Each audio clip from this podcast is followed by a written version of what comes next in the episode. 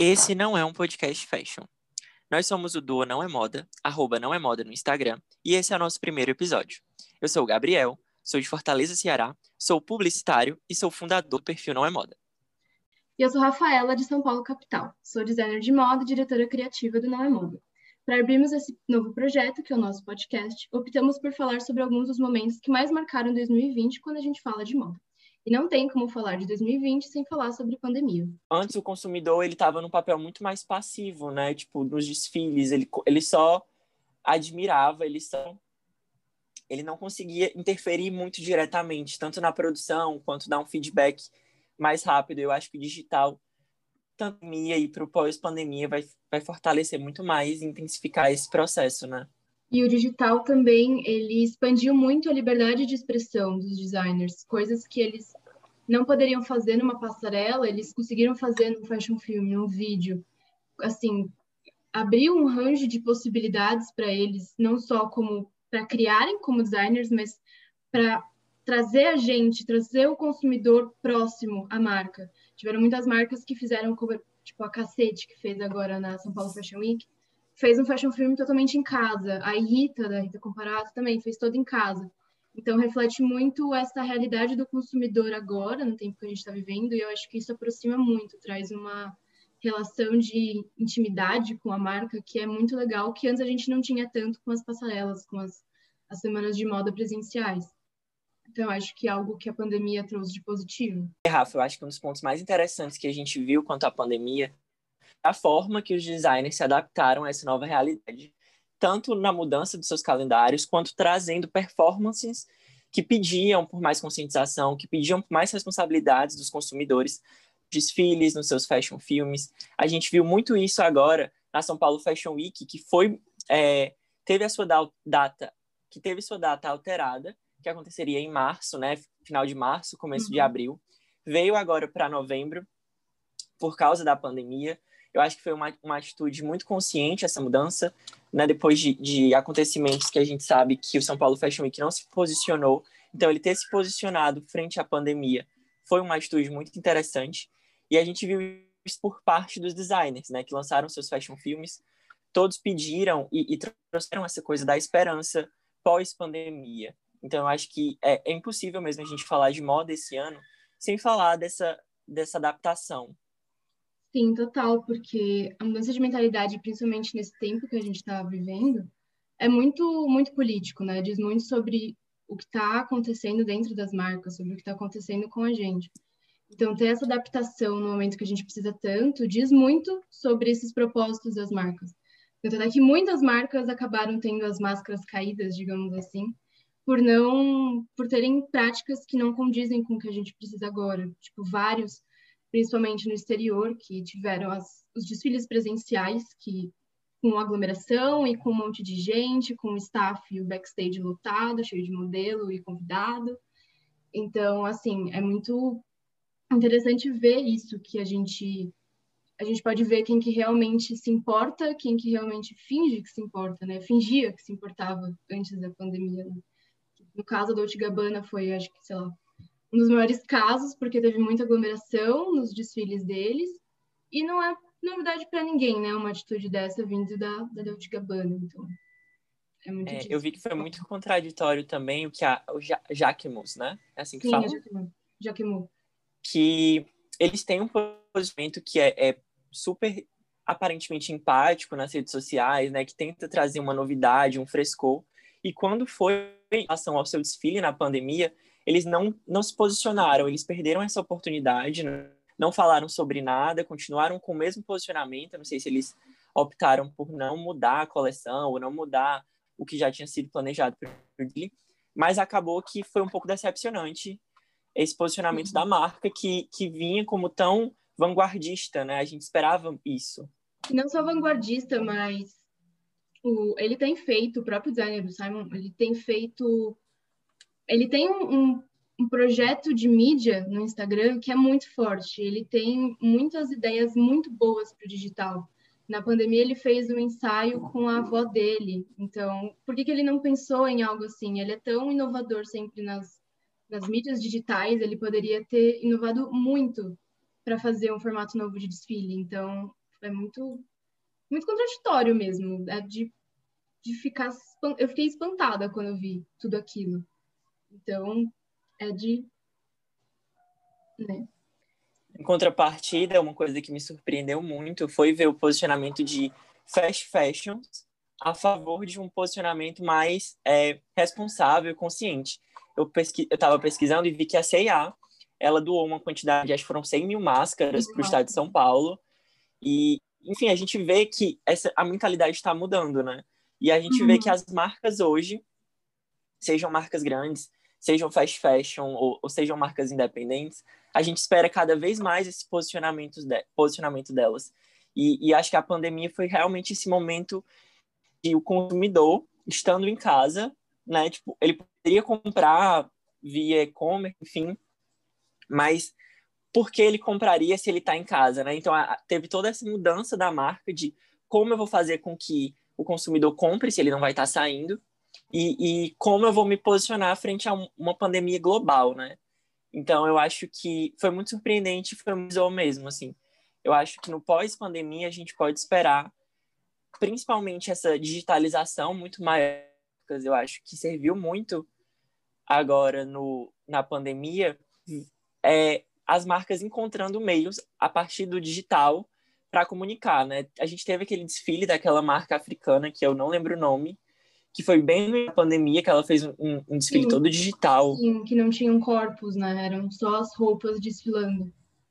Eu lembro. Isso, incrível, incrível. E, e todas as outras formas, soluções digital, encontro. Eu acho que cada vez mais o digital vai ser essa forma de, de aproximar o consumidor da marca, né? De conhecer e do uhum. consumidor poder falar muito mais rapidamente. Tu acha que o, o consumo de moda por parte dos consumidores, claro, vai mudar nesse pós-pandemia? Tu acha que a pandemia serviu para trazer alguma reflexão no, no, hábito de consumo do, do consumidor? E, enfim, que as marcas que vão estar atentas a isso, né? Sim, eu acredito que sim, porque o mercado de moda está sempre mudando. Então, tudo que muda é reflexo de alguma coisa que está acontecendo. É sempre assim, não tem nem o que discutir. Então, acho que talvez seja, por enquanto, seja a minoria que esteja se adaptando e tentando repensar esses consumos de moda, repensar se realmente precisa de tudo isso, se realmente. Porque muitas marcas estão fazendo essa coleções cápsula, coleção, coleções que com pijama, com chinelo, com moletom. A gente até fez um post sobre isso lá no Não é Moda, falando. E é assim, as marcas, eu diria que as marcas estão se adaptando mais aos consumidores do que os consumidores se adaptando ao que vai acontecer, assim. Porque já o consumidor já mudou a mentalidade sem nem se dar conta, porque teve toda essa mudança de ah, querer usar moletom fora de casa, de querer ver as semanas de moda, os, as, os street styles do, da semana de moda de moletom e salto alto, por exemplo, que é uma coisa que a gente nunca veria, e que é um reflexo do que está acontecendo agora. Então, eu acho que sim, os consumidores vão mudar, acho que num, num longo prazo, mas, assim, pequenos passos, mas vai, porque é inevitável. É sempre um reflexo do que está acontecendo agora. Então, acredito que sim, há uma mudança que, que eu vou gostar muito se acontecer realmente. então, é, é isso. Sim, até a produção em larga escala, né, dos fast fashions. O, o, o diretor comercial da C&A, ele comentou num summit agora em novembro, isso, assim, que ele achava que não era mais possível produzir em larga escala sem ser sustentável. Porque é o que o consumidor quer, né? A gente, o, o mercado, ele não está é, desconectado do consumidor. Então, se o consumidor não quer mais consumir um produto que não é sustentável, não ele vai por marcas... Exatamente. E achei muito interessante ele falar que no, no, no na cadeia produtiva da C&A, eles estão tentando incluir esses produtos sustentáveis inicialmente com o mesmo valor do produto normal, porque ainda existe um certo preconceito por meio do consumidor na hora de comprar esse produto sustentável, porque o, consumidor acredita que é um produto que tem uma qualidade menor, ou, ou, que a malha não é tão boa, né? Tipo, que vai rasgar mais rápido. Isso é totalmente errôneo e, e eles estão tentando quebrar esse paradigma justamente é, lançando o produto com valor muito comercial. Então, assim, por mais que o mercado esteja é, nesse processo de, de exigir mais das marcas, as marcas também estão cedendo de uma forma a introduzir esses novos produtos para que, que os consumidores se acostumem né, com, essa, com essa nova uhum. produção, enfim, com esse novo Sim, método. Total. Eu acho isso bem interessante. E é muito legal pensar nessa, nessa troca de, de chave, assim, de pensamento, virar chavinha mesmo na, nas mentalidades, que a gente fala tanto de desfiles digitais e performáticos e que são uma, um filme praticamente, mas a gente às vezes até esquece que outro ato enorme de 2020 foi o Fenty Savage, volume 2 da Rihanna, e que ela fazia isso desde o ano passado, desde a primeira coleção. Né? Ela tem feito em parceria com a Amazon para lançar o, o desfile, que o primeiro aconteceu presencialmente, porque não tinha pandemia ainda, mas agora ela também fez no mesmo formato. E é muito legal pensar que ela teve essa. Ela esteve à frente do tempo dela de criar todo esse show, porque não é só um desfile, é um, é um show mesmo, é, um, uma, é arte aquilo praticamente. E ela esteve muito à frente do tempo mesmo. Agora que está todo mundo entrando nessa vibe de conhecer e se adaptar a fashion films, se adaptar a, a vídeos para explicar a coleção, ela já está fazendo isso há muito tempo. Então, acho que é muito louvável que a gente dê essa, essa dar esse reconhecimento para ela. Total, eu, eu assisti e, e é impossível você ver, você não perceber que a moda ali é um manifesto, né? É um manifesto de aceitação, é um manifesto de diversidade uhum. e que aquilo realmente é o propósito da marca, né? A gente vê é, desde o início com, com o manifesto que é, é falado sobre as mulheres serem mais selvagens, sobre as mulheres tomarem lugares né, e serem sensuais, que a gente sempre via uma sensualidade em outros desfiles, mas era uma, uma sensualidade muito polida, sabe? Muito estereotipada. Como se, é, como se existe tipo de sensualidade só de, de, de uma adoração, não sei como se... É, mulheres Sim, brancas, sensual... magras e muito altas, e era, é isso. Isso. E, e, e, dessa, dessa, só dessa admiração, né? A, a mulher tinha que ser sensual, admirar. Eu acho que o, o que a Rihanna fez com o Savage Fenty nesses dois anos foi mostrar que a mulher ela é sensual porque ela é sensual, né? porque essa é uma escolha dela, independente do outro, independente de ela estar se vestindo para o outro. Eu acho que esse segundo volume ela conseguiu ainda mais ter essas questões de manifesto, né? Porque existem é, é como se ele fosse dividir os momentos e, enfim, e, e traz muito forte essa, esse novo posicionamento de como as marcas vão estar no mercado e como é o mercado para as novas marcas. Já fazem dois anos que a Victoria's Secret não lança o seu show. E por mais que ela tente entrar, se inserir e se é, ter um, um, uma, um posicionamento mais inclusivo, eu ainda acho que ela está muito distante da Rihanna nesse, nesse quesito. Eu estava vendo as modelos, a modelo trans, né, que é a Valentina, que é uma modelo brasileira, uhum. que é uma modelo da Victoria's Secret. Ela é linda e eu acho uma iniciativa linda da Victoria's Secret, mas se você percebe, ela ainda tem o padrão de beleza de uma angel, assim, aquele aquela, aquele padrão. E esse foi o primeiro episódio do nosso podcast Não é Mó. E o que a Rihanna faz é exatamente mostrar que todas as mulheres têm essa, esse direito a ser sensual, né? Esse manifesto da moda pela Rihanna eu acho incrível e eu acho é o futuro da moda. Eu acho que é o que outras marcas vão aderir cada vez mais, porque é o que choca, é o que encanta. Eu não vou mentir, existem desfiles que eu assisto e eu acho super maçantes, assim, um desfile tradicional. Sim, sim. E o que eu vi da Rihanna, assim, você o tempo todo fica esperando o que acontecer mais. agora. Quer, você quer, quer mais. mais. você quer ver é, a, a, o que está acontecendo ali, né? São os homens de salto e, e, e, e boxer, né? Cueca, uhum. samba canção, são as drag queens desfilando. Enfim, é algo que eu nunca tinha visto e que encanta todo mundo, eu acho. E o que é legal ver da Rihanna é que ela tem autenticidade no que ela faz. Ela não está fazendo aquilo para vender porque a Victoria's Secret acabou por causa desse, desse dessa padronização que eles criaram. Isso não é mentira, não é novidade para ninguém. E eu sinto que a Victoria's Secret está fazendo isso agora para querer se reinserir no mercado.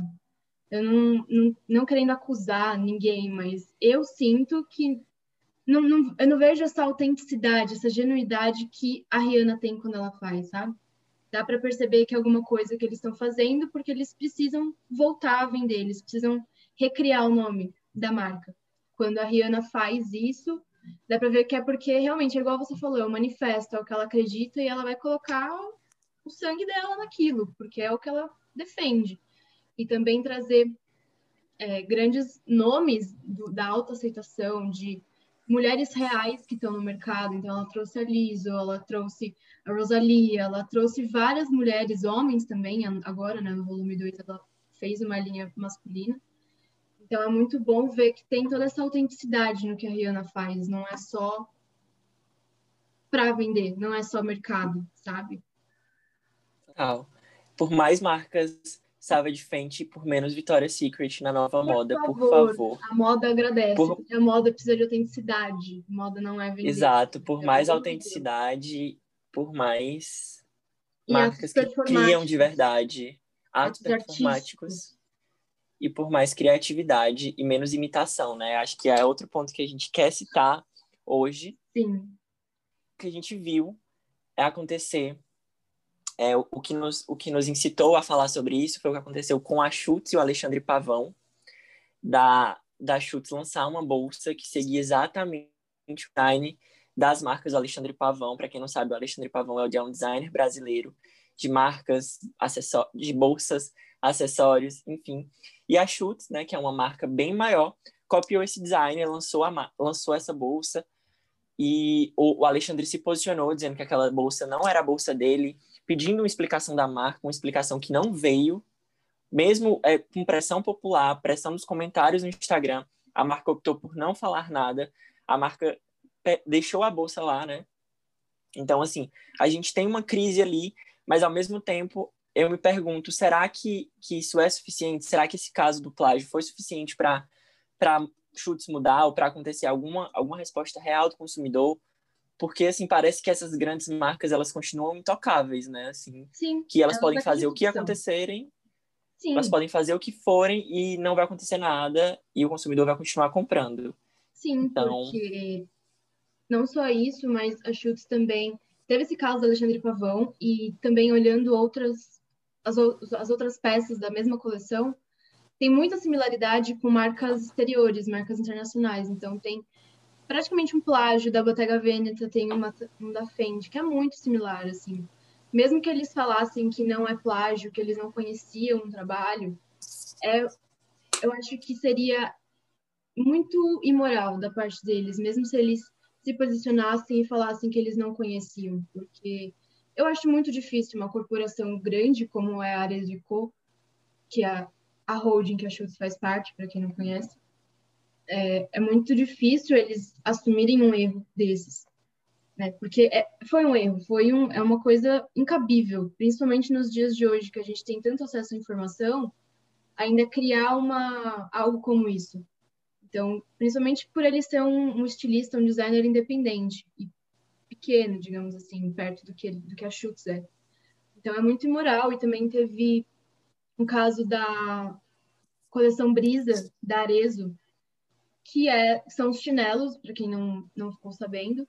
É uma linha de chinelos que se assemelha muito aos chinelos típicos da Havaianas, que já fazem há muito tempo, que são muito conhecidos aqui no Brasil, e que muita gente também está vendo muita similaridade e não tem ninguém falando quase sobre isso, não teve uma posição vinda da, da, da, da empresa, porque a gente fica se, se perguntando, né, por que que existe isso? Tipo, qual é a dificuldade de chegar num, num designer menor e pedir uma parceria? Ou então pedir que seja assim, falar que está pegando uma inspiração ou dar os créditos para alguém.